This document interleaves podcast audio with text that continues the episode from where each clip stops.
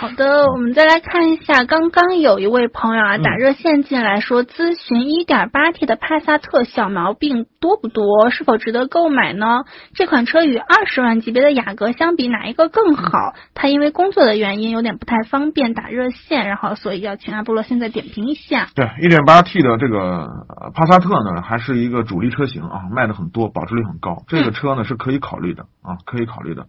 如果你的行驶公里数不大，就是每年的行驶公里不数不大，在两万公里以内，而且你打算五年之后换车，那么这个车是可以推推荐的。嗯。啊，就是 EA 八八的发动机呢，大家都知道啊，就是这款发动机从从从从它的这个低端车型在用，一直到用它的这个 Q 七上也在用啊。嗯。都是这么一款发动机，我们都知道，十万公里左右就开始消耗机油，这个你要知道的。